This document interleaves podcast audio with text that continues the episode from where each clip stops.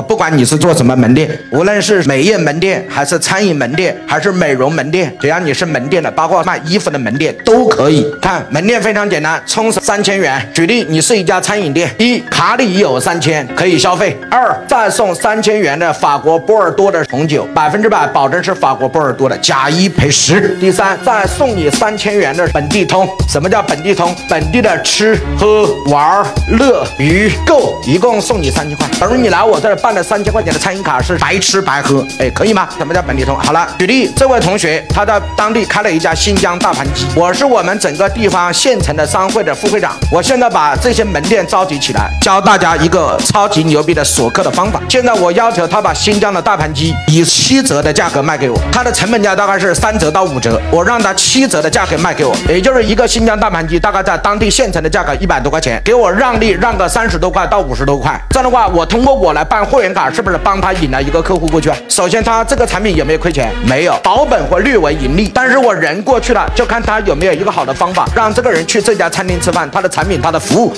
能让客户持续来他这个店来消费。但至少我保证，我帮他是不是把客户引到他店里面去了？同样的原理，他是做蛋糕店的，他是开洗脚城的，我把周围的吃喝玩乐、娱行购这一块的东西，每个人拿出一款单品出来，而且要是超级有杀伤力的、有价值的产品，你不能拿那些卖不出去的，你不能拿拿那些客户体验感不好的，不行，我一定是拿你店里面的最有招牌的产品，也就是我要选一个杀伤力的爆品。来和我来形成当地的流量商圈，那这样的话大家都愿意。那我本来也想去吃他们家的这个大盘鸡，现在我还不用说这句话，我是不是拿着我这个会员卡直接去他店里面就扫了三十多块到六十多块，这是真金白银扫掉的？告诉我，哎，是还是不是？哎，同意的同学举一手，热烈掌声鼓励一下。